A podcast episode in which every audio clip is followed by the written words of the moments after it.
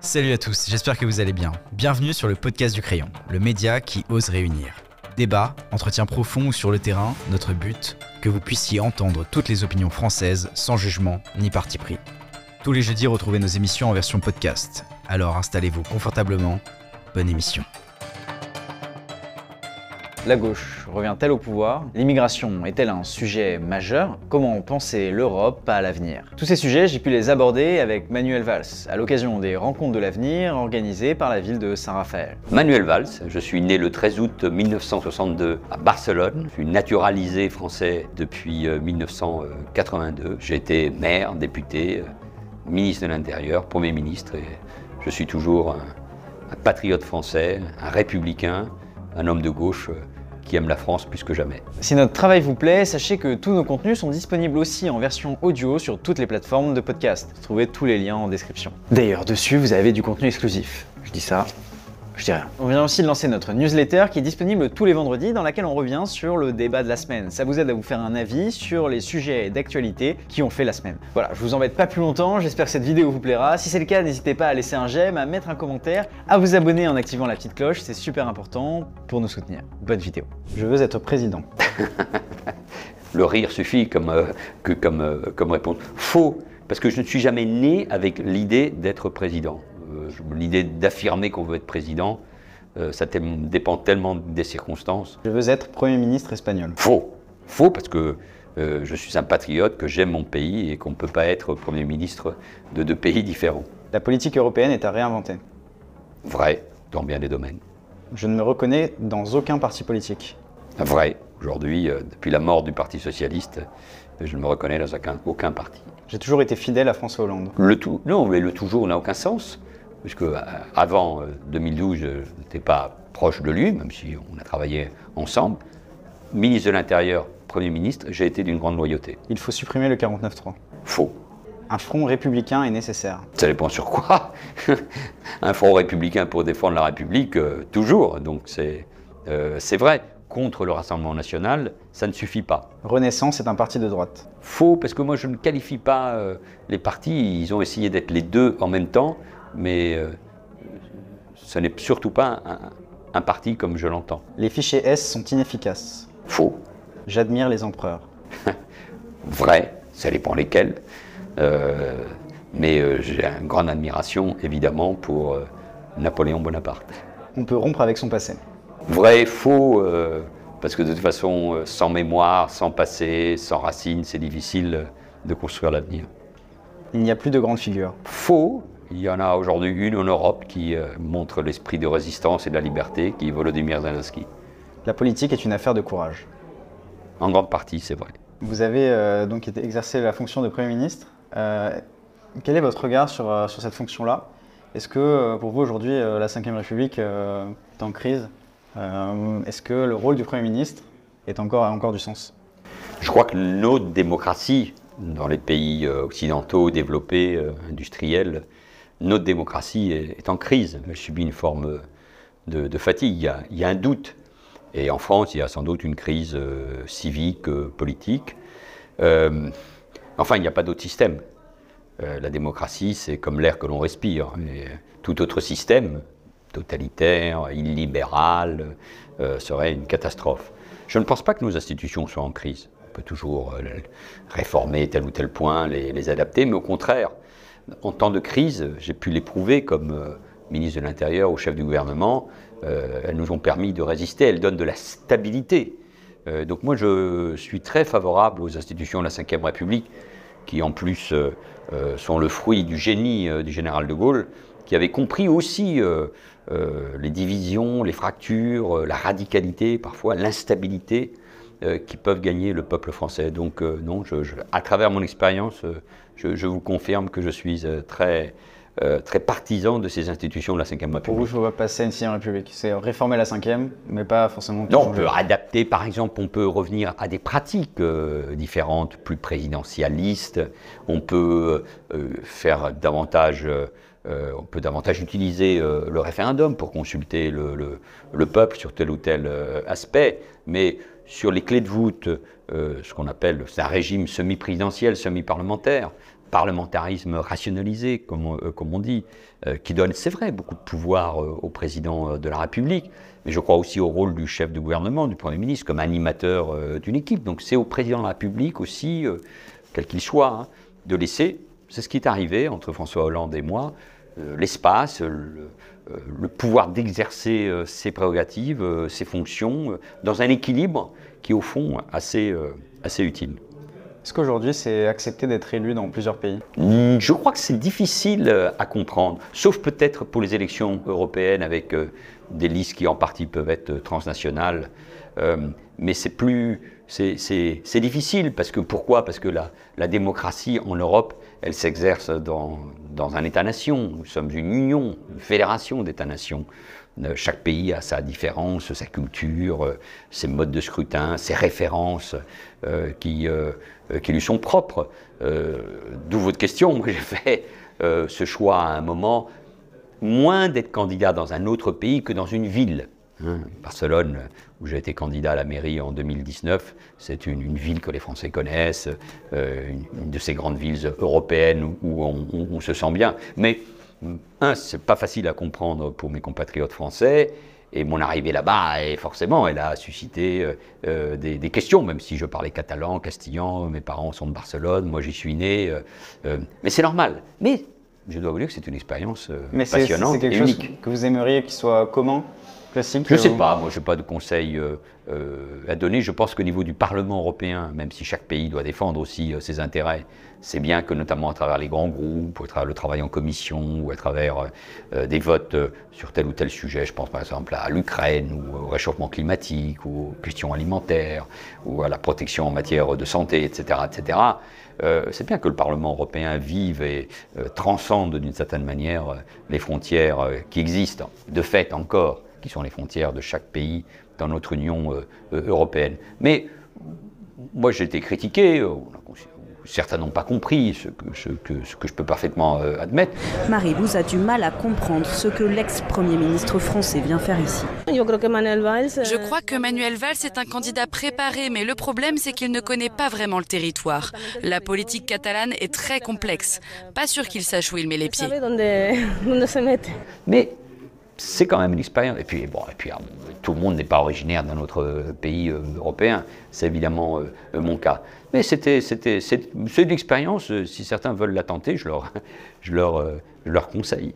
Est-ce qu'il faut repenser justement la démocratie européenne, penser l'Europe de ce point de vue-là, de dire bah en fait on est un homme politique et on peut avoir des mandats, je sais pas, en Pologne, on peut avoir des mandats en Espagne, au Portugal, un peu partout, ou c'est quelque chose vous, avez euh, des attaches à Barcelone, par exemple, donc c'est pour ça que vous avez choisi Barcelone. Mais est-ce qu'on pourrait imaginer que demain, vous briguiez la mairie de euh, Varsovie, par exemple? Ou de Reykjavik, non, c'est pas, pas en Europe, c'est pas dans l'Union européenne. Par exemple, quand j'étais candidat à la mairie de Barcelone, jamais je n'ai envisagé une carrière politique euh, sur le plan national en Espagne, parce que J'étais député français, j'ai défendu les intérêts de mon pays au gouvernement, je suis profondément français. D'ailleurs, d'une certaine manière, cet éloignement pendant près de trois ans euh, m'a fait sentir encore davantage combien j'étais français par euh, ma formation, par ma culture, par mes références, par le fait d'avoir gouverné. C'est aussi le regard de celui qui aime l'histoire euh, qui dit ça. C'est je crois beaucoup aux États-nations.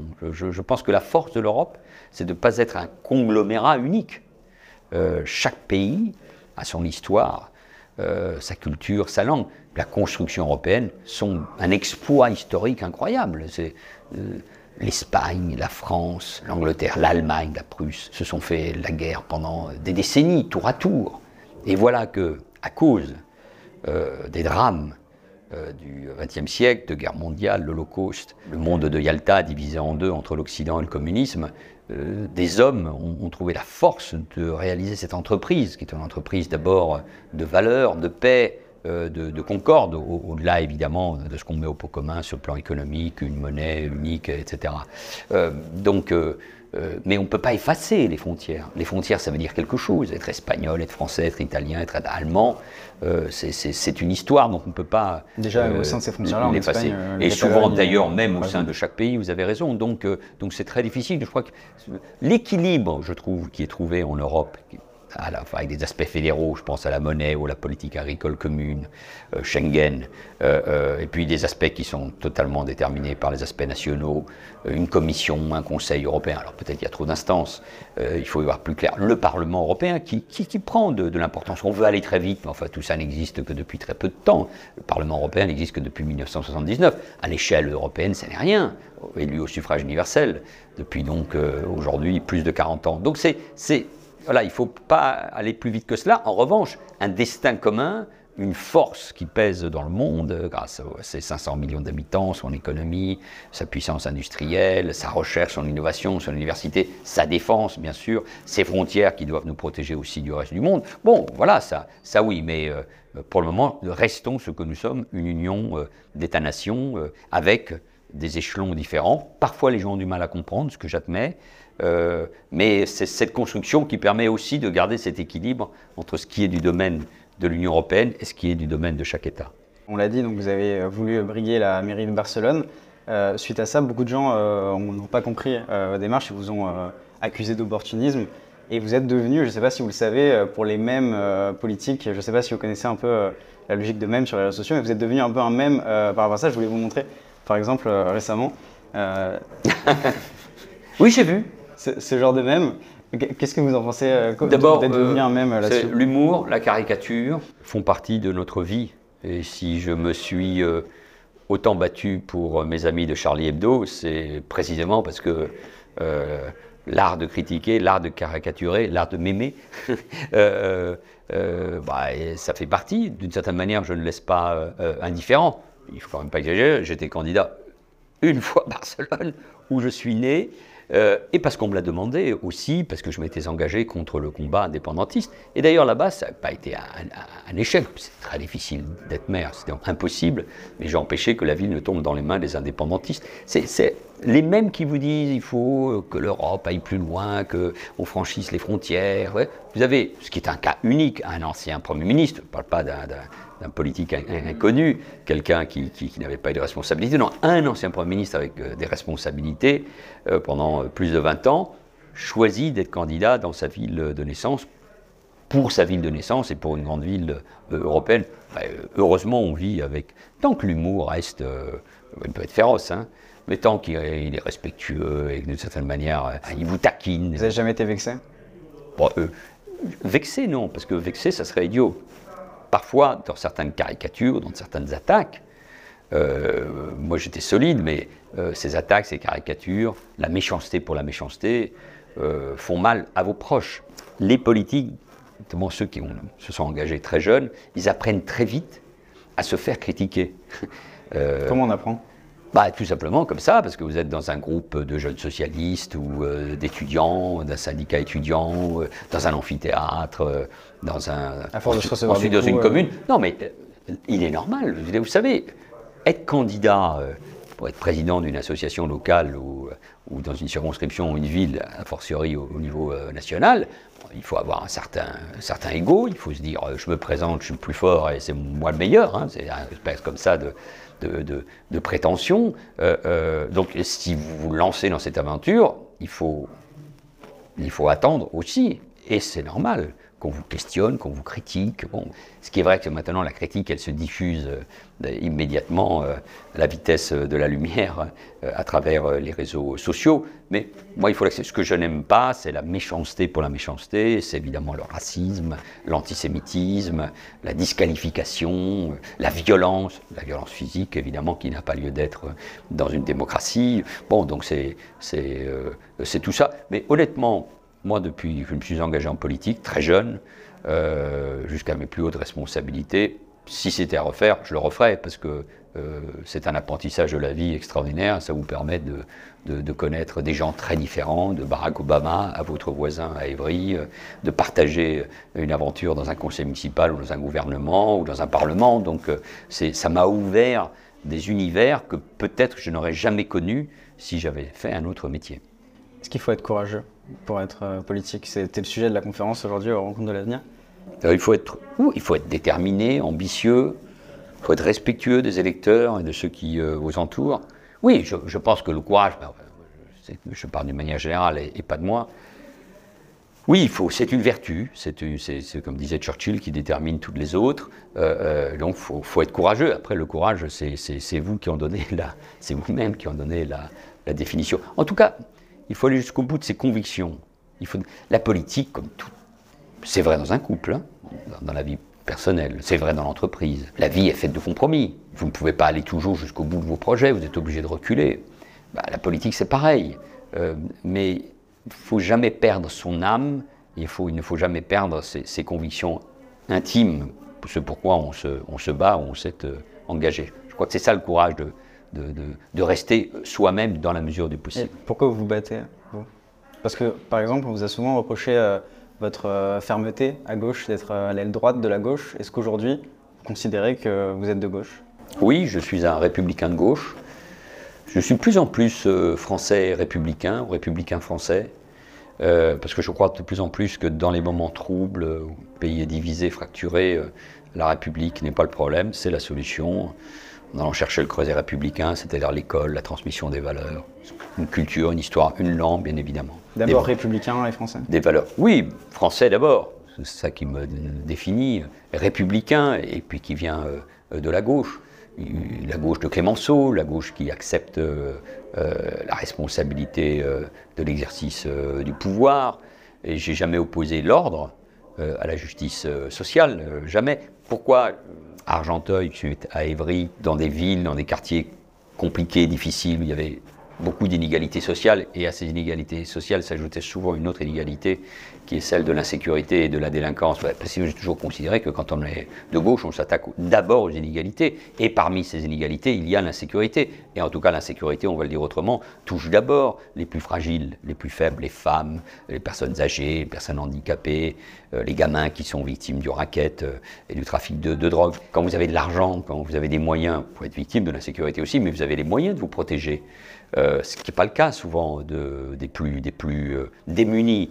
Euh, ou des plus faibles euh, ou des plus modestes dans, notre société. Donc c'est ça être de gauche. Donc c'est pour ça que je considérais que la sécurité était même une, une, valeur qui était essentielle pour la, pour la liberté. J'ai jamais très bien compris ce débat. Et d'ailleurs, la gauche a eu de très grands ministres de l'Intérieur, Clémenceau, euh, euh, Jox, Chevènement, voilà. Donc c'est, je trouve ça absurde et, le questionnement. Elle, elle existe encore cette gauche aujourd'hui? Je pense que la gauche républicaine, celle que je viens d'évoquer, elle existe profondément dans le pays, dans le pays républicaine, laïque, euh, capable de gouverner. D'ailleurs, beaucoup de gens que je rencontre euh, dans des colloques de ce genre, euh, à l'occasion de la présentation de mon livre, tel ou tel débat, beaucoup de gens me disent qu'ils se sentent orphelins de cette gauche républicaine ou de la social-démocratie ou des socialistes. Ce sont des mots. se sentent orphelins. L'offre politique n'existe pas, incontestablement.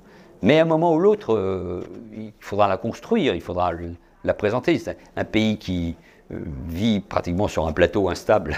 Euh, c'est à la terme dangereux ou avec comme seule option des extrêmes et de la radicalité. Ça ne me semble pas la, bonne voie. L'espace existe, vous savez, des, intellectuels, ils viennent de nous quitter, comme Jacques Julliard, Elisabeth Banater, Caroline Forest, ce qu'on appelle un tiers, un tiers état intellectuel de gauche, comme l'appelait mon vieil ami Jacques Julliard tout cela existe. Il y a des revues, il y a des, il y a des, hebdomadaires, je pense à Franc-Tireur. Euh, tout ça existe, mais l'offre politique euh, partisane, un parti, des alliances, aujourd'hui, tout cela n'existe pas. Cette gauche-là, même dans l'imaginaire, euh, j'ai l'impression collectif, c'est aujourd'hui la nouvelle droite. Elle, elle s'est un peu penchée vers la droite. Non, mais ça, c'est un commentaire journalistique. Il ne faut pas qu'un jeune média comme le vôtre euh, répète euh, ce qui est dit par tel ou tel vieux média. Euh, non, non, non. Ça, en plus, c'est des analyses politiques qui sont faites. Oui, mais qui faussent, fausses, je crois. Mais en plus, il y a, toujours cette, cette, idée très présente à gauche, hein, et pas mal en France, mais très présente à gauche, qui consiste toujours à disqualifier. C'est-à-dire que vous êtes clair sur les questions de sécurité. Vous dites qu'il faut une autre politique d'immigration. Euh, et, vous êtes tout de suite euh, taxé de droite, ça c'est au mieux, hein. sinon euh, d'extrême droite, ça n'a aucun sens. on peut être pour la sécurité, on peut être pour la justice sociale, on peut être pour la sécurité, on peut être pour le mariage pour tous, on peut être pour la sécurité, on peut être pour une école qui s'adresse à chacun et pour l'égalité des chances, etc. etc. Donc je, on, peut être, euh, on est contre l'islamisme parce qu'on est pour l'égalité femmes-hommes. Je pourrais vous multiplier euh, les exemples. Non, moi je pense que c'est celle-là, la, vraie gauche euh, républicaine. C'est un vieux débat, vous savez, quand Jaurès et Clémenceau, Jaurès était le leader des socialistes, grand républicain, ou Clémenceau était un, républicain radical, au sens euh, d'une forme de radicalité contre ceux qui mettaient en cause euh, la, République, se sont engagés tous les deux, avec Zola, Peggy et bien d'autres, pour Alfred Dreyfus, euh, une partie de la gauche, celle de Gued notamment, ou les anarchistes, n'ont pas voulu soutenir le capitaine Dreyfus parce que c'était un bourgeois, parce que c'était un militaire, parce que c'était un juif. Et eux, ils ont compris que l'universalisme, euh, était euh, très important, il était associé à l'idéal républicain et que euh, s'attaquer à un juif parce qu'il était juif, alors qu'il n'était en rien un traître, cela a été démontré, était attaqué l'universalisme, l'humanisme. Et donc à l'époque, ils étaient déjà accusés d'être très à droite. quand même, non. Donc c'est eux qui ont eu raison pour, pour l'histoire. Je connais ce, vieux débat. Non, non. Moi, je considère républicain, de gauche, et je, je, considère qu'une grande partie de la gauche a fait une dérive qui euh, l'éloigne pas seulement de l'art républicain. à la soumise euh, notamment? Oui, bon, on est dans une interview euh, qui cherche à approfondir les choses. Mais oui, je pense qu'il y a toute une gauche, en France, en Europe, dans le monde, qui a soit succombé au, pacte faustien, comme je l'appelle, diabolique, entre une partie de la gauche la plus extrême et l'islam politique, soit même si je reconnais qu'il faut creuser le sujet parfois, parce qu'on ne peut pas englober tout, mais soit parce que la, culture de la cancel culture, la culture de la rupture, euh, une partie de ce qu'on appelle la culture woke qui vient euh, des États-Unis, c'est au fond une apologie des minorités. Qui, moi, je peux comprendre hein, les combats contre le racisme ou pour, euh, euh, pour les Noirs, euh, pour les Afro-Américains aux États-Unis, contre le racisme systémique qu'on peut connaître dans la police en Amérique du Nord, etc. etc. la revendication de droits des femmes ou des homosexuels. Mais, mais d'une certaine manière, comme français, comme républicain et comme laïc, il m'est très difficile d'accepter quelque chose qui aille contre l'universalisme.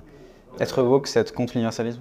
Ah, je, pense, alors que dans alors, encore une fois, euh, il faut nuancer à chaque fois le, tableau, mais l'addition, en effet, dans les universités euh, américaines, et la force des universités, de la culture américaine dans les médias, dans le cinéma, euh, sur les réseaux sociaux, à travers les GAFAM, impacte évidemment le reste du monde et tout particulièrement l'Europe je, considère que oui, il y, a, une grande partie du wokisme et, de ce qu'on appelle le mouvement lié à la cancel culture euh, qui, euh, qui, qui, fait du mal à notre universalisme. Ça, je le crois euh, profondément. C'est un débat, il faut l'expliquer.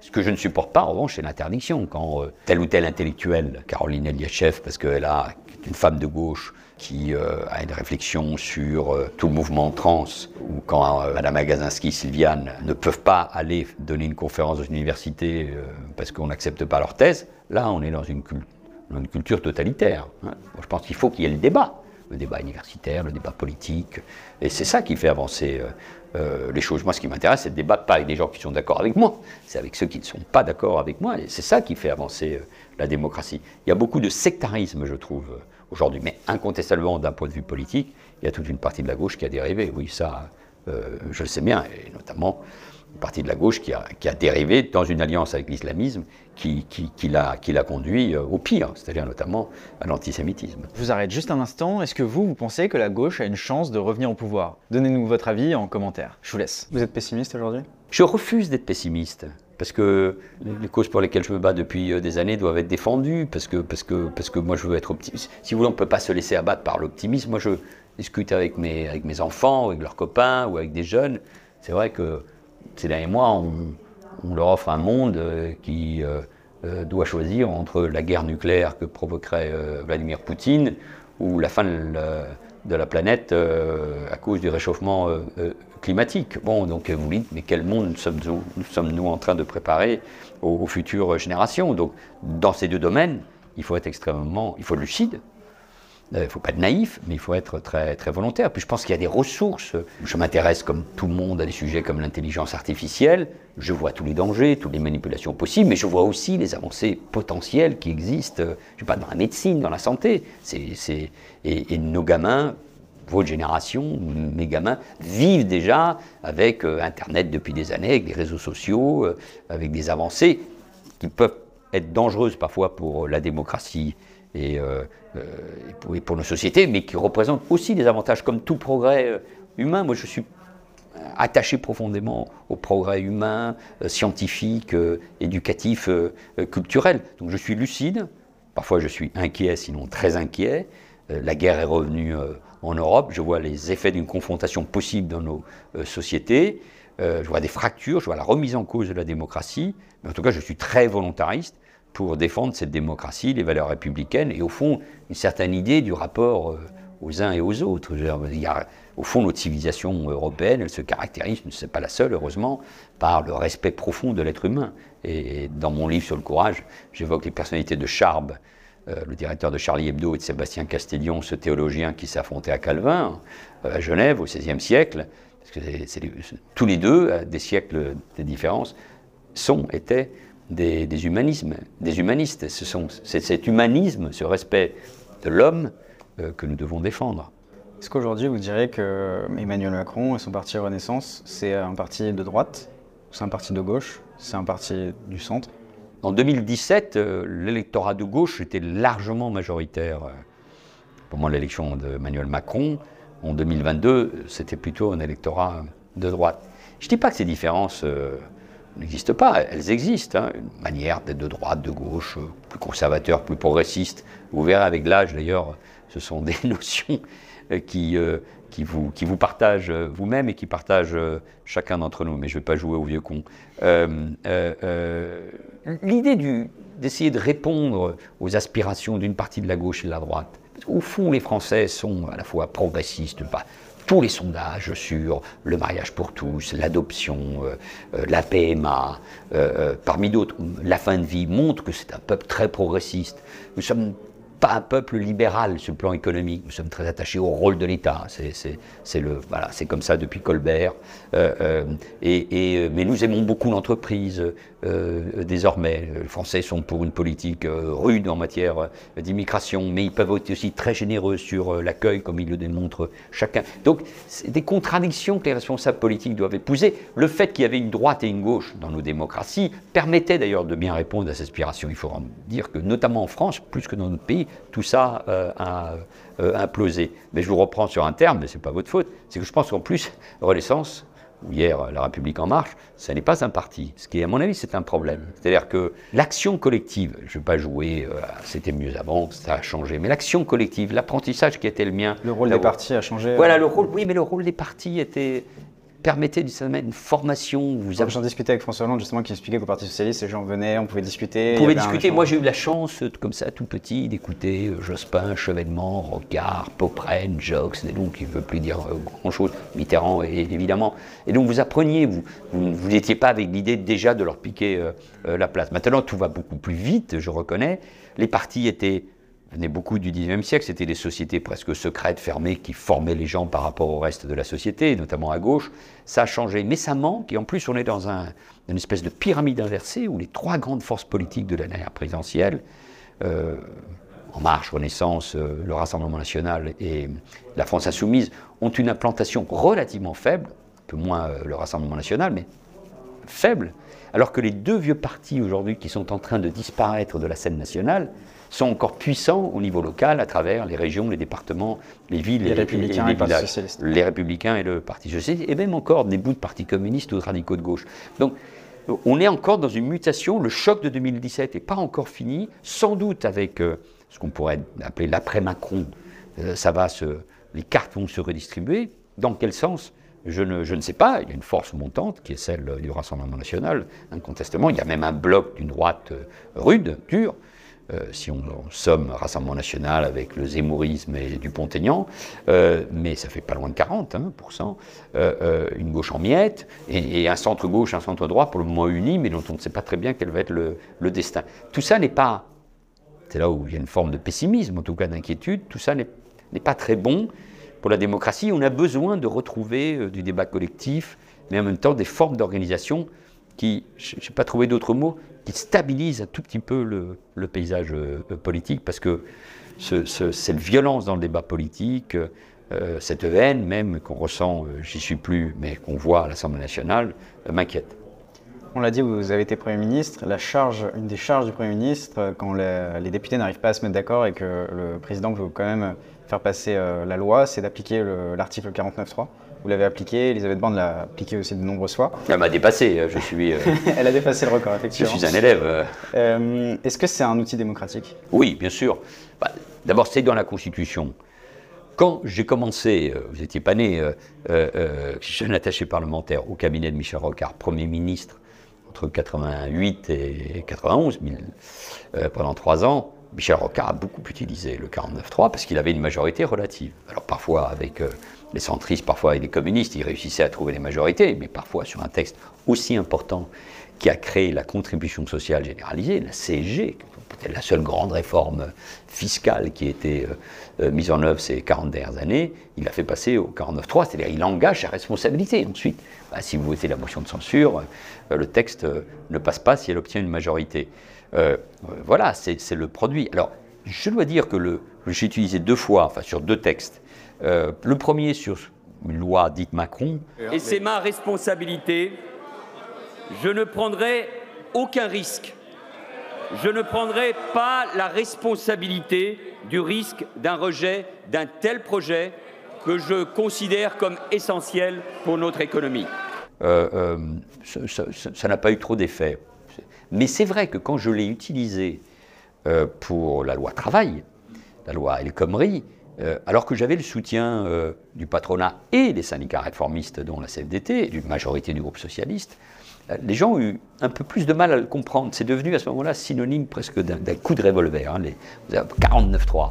Euh, il est vrai qu'après, ça a été utilisé à de nombreuses reprises au cours du premier quinquennat et surtout du second quinquennat en cours d'Emmanuel Macron. Donc ça peut donner le sentiment d'une forme de brutalité, d'un passage en force. Mais un, il n'y a pas de majorité à l'Assemblée. Deux, on ne trouve pas les compromis nécessaires qui conduiraient être très étrange que les républicains n'aient pas voté, par exemple, de leur point de vue. Hein. Euh, je me fais un commentaire un peu extérieur, la loi sur les retraites, parce qu'ils étaient favorables même à aller euh, plus loin. Euh, euh, mais ça peut donner un sentiment de brutalité vis-à-vis de l'opinion. Mais antidémocratique, non. Après, chaque gouvernement euh, doit savoir si c'est bien ou pas de, de l'utiliser. C'est ce que j'évoquais avec la 5 République, c'est qu'on a une élection tous les 5 ans et on a l'impression, parce que les législatives suivent la présidentielle, donc une fois qu'on a voté pour les législatives, que le citoyen lambda n'a plus son mot à dire sur les lois qui vont être Oui, mais c'est vrai dans chaque pays. C'est-à-dire que c'est vrai dans chaque pays. Peut-être la, Suisse. Oui, à part la Suisse, mais là aussi c'est un pays à part. Et, on peut toujours s'en inspirer, mais euh, c'est une histoire très très particulière. Mais on vote tous les, tous les cinq ans, vous avez raison. Mais c'est vrai que voter tous les cinq ans, un président de la République, une majorité à l'Assemblée, je veux dire, même le fait qu'il y ait une majorité relative pourrait être un atout. De ce point de vue-là, je pense qu'Emmanuel Macron a raté quelque chose au lendemain de son élection, de sa réélection. À partir du moment où il n'avait pas de majorité absolue, quelques semaines après à l'Assemblée nationale, il aurait dû chercher à bâtir des coalitions comme il se passe partout euh, euh, en Europe, même avec le scrutin majoritaire, vous pouvez ne pas avoir de majorité à l'Assemblée nationale. Donc il faut aller chercher des accords. Il faut dire que la plupart des textes passent avec des accords. Mais c'est vrai que le budget, ou des grands textes comme les retraites, on verra sur la loi immigration, ne trouvent pas des, euh, ne trouvent pas des majorités. Cependant, quand vous gouvernez, je ne dis pas que nous l'avons bien fait, nous, hein, quand vous gouvernez, bah, il, faut, il faut écouter. Il, faut être, il y a les sondages, il y a ce que vous font remonter les élus, il y a, le rapport, ce que vous sentez du, pays. Et regardez, nous avons fait voter la loi sur le mariage pour tous. De quelle violence parlez-vous Sinon de celle qui s'en prennent à des couples homosexuels, à des gays et à des lesbiennes. De quelle violence parlez-vous De ces groupes qui s'en prennent par des menaces directes à des parlementaires de la République, de gauche et de droite, pour qu'ils ne votent pas cette loi? Alors, monsieur le député, respectez les institutions de la République. Du début à la fin, il y a eu un peu plus de 60% des Français qui l'ont toujours euh, approuvé. C'est passé largement à l'Assemblée nationale grâce à la majorité de gauche qu'il y avait à l'époque. Des gens comme Roselyne Bachelot à droite l'ont voté également. Mais on a eu quand même une sacrée opposition. Hein. Ça a été long, Parlement, trop long sans doute, mais il y a eu beaucoup de manifestations dans la rue, ça a mobilisé beaucoup de, forces de l'ordre. À l'époque, j'étais ministre de l'Intérieur. Christiane Taubira et moi, on été souvent mis en cause. On nous poursuivait dans la rue ou dans le train. Bon, c'est pas agréable. Mais il y a eu forte opposition. Bon, il fallait tenir compte de ça ou pas? Bon, voilà. Pourtant, on l'a fait. Donc, vous voyez, c'est.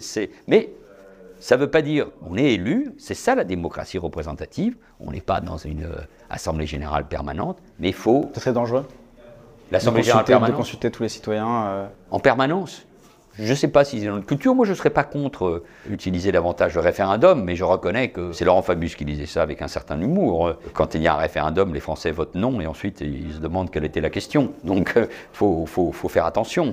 moi, je ne suis pas contre, mais à condition que ce ne soit pas un plébiscite ou à condition que ce ne soit pas à chaque fois un enjeu pour le président de la République. Est-ce qu'on pourrait consulter davantage sur tel ou tel sujet avec des questions ouvertes?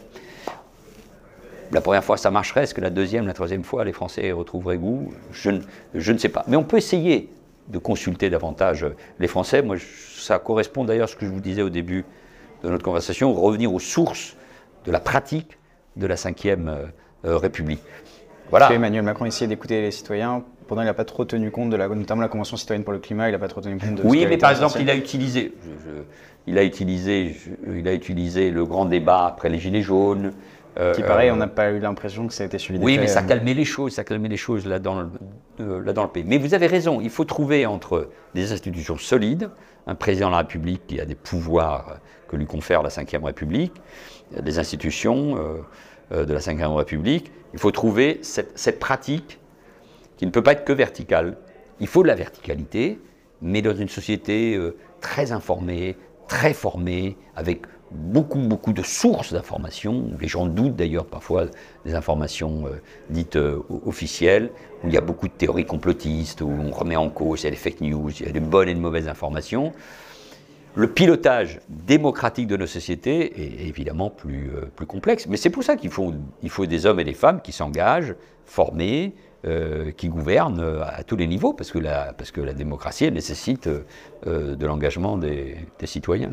Récemment, on a reçu au crayon Eugénie Bastier, je ne sais pas si vous voyez qui c'est. et pour elle, deux enjeux majeurs pour notre société et pour le futur, c'est l'immigration et l'écologie. Est-ce que pour vous aussi, c'est les deux enjeux majeurs? Je, je, lis avec beaucoup d'attention Eugénie Bastier, qui est une des intellectuelles de droite à la tête extrêmement bien faite, cohérente, qui a écrit un livre d'ailleurs sur le débat d'idées à droite euh, particulièrement intéressant. Euh, j'aurais aimé qu'on trouve, euh, peut-être ça existera un moment ou l'autre, le même pendant à gauche du point de vue des, intellectuels. Jacques Julliard l'admirait beaucoup. J'échange avec elle. elle a raison, enfin, que l'écologie, les conséquences du réchauffement climatique soient sujet essentiel, oui, parce que c'est la, la, la survie même de notre espèce qui est en cause ça nous oblige. L'écologie a, un avantage, je trouve, d'un point de vue politique, c'est que elle permet de penser en grand. L'avenir de la planète et, de l'espèce humaine, quand même, ça n'est pas rien. Et de l'autre côté, elle peut se décliner des politiques industrielles jusqu'à la pratique de chacun d'entre nous dans la manière dont on mange, on consomme ou on trie. Donc euh, c'est une, vraie pensée euh, politique, même s'il y a plusieurs écoles euh, de pensée dans ce, dans ce domaine-là. Donc c'est incontestablement un sujet majeur, et notamment pour changer nos politiques économiques. Elle ne peut pas être que punitive, ça ne peut pas être que des taxes, ça ne peut pas être que des interdictions, ça doit être un investissement pour l'avenir. et ensuite, je pense qu'il y a toute une série de, questions identitaires ou culturelles sur la manière dont on vit ensemble. Et donc, de ce point de vue-là, l'immigration est un défi considérable. Toutes nos sociétés ont été formatées, formées, marquées par l'immigration. J'en suis un produit. Euh, euh, mais on sent bien que dans un monde ouvert, en plus avec l'impact du réchauffement climatique, des crises économiques, de, la guerre, des problèmes sanitaires, nous, Européens, qui sommes séparés euh, uniquement par la Méditerranée du continent africain, qui va voir sa population doubler, euh, d'ici à 2050. Ça, nous oblige à un investissement majeur. Mais ça doit être la grande priorité de l'Europe sur le continent africain. Et puis il y a des politiques euh, qui, sont très différentes, qui doivent être très différentes de celles que l'on connaît, parce qu'elles peuvent bousculer évidemment euh, nos, nos, sociétés. Et à cela se rajoute, qui n'est pas un problème directement d'immigration, mais qui a été le fruit de l'immigration, la confrontation avec, avec l'islamisme dans nos sociétés européennes. Donc oui, ce sont deux des grands dossiers. Il y a évidemment d'autres défis, mais euh, ce sont deux dossiers euh, sur lesquels gauche et droite doivent avoir euh, leur réponse. Elles peuvent être différentes et parfois elles peuvent être communes parce que l'unité me semble indispensable dans ce domaine comme dans d'autres. Merci beaucoup. Merci à vous. Merci à tous d'avoir regardé cette vidéo. Si notre travail vous plaît, je vous rappelle que tous nos contenus sont aussi disponibles en version audio sur toutes les plateformes de podcast. Vous avez tous les liens en description. Je vous rappelle aussi qu'on a lancé notre newsletter qui est disponible tous les vendredis dans laquelle on revient sur un sujet qui a fait débat dans la semaine. Elle est gratuite et elle vous permet de vous construire un avis sur ce qui se passe, c'est disponible en description. Pensez bien aussi à vous abonner et activer la petite cloche sur cette chaîne YouTube, c'est super important pour nous soutenir et pour que vous continuiez à suivre notre travail. D'ici là, portez-vous bien, salut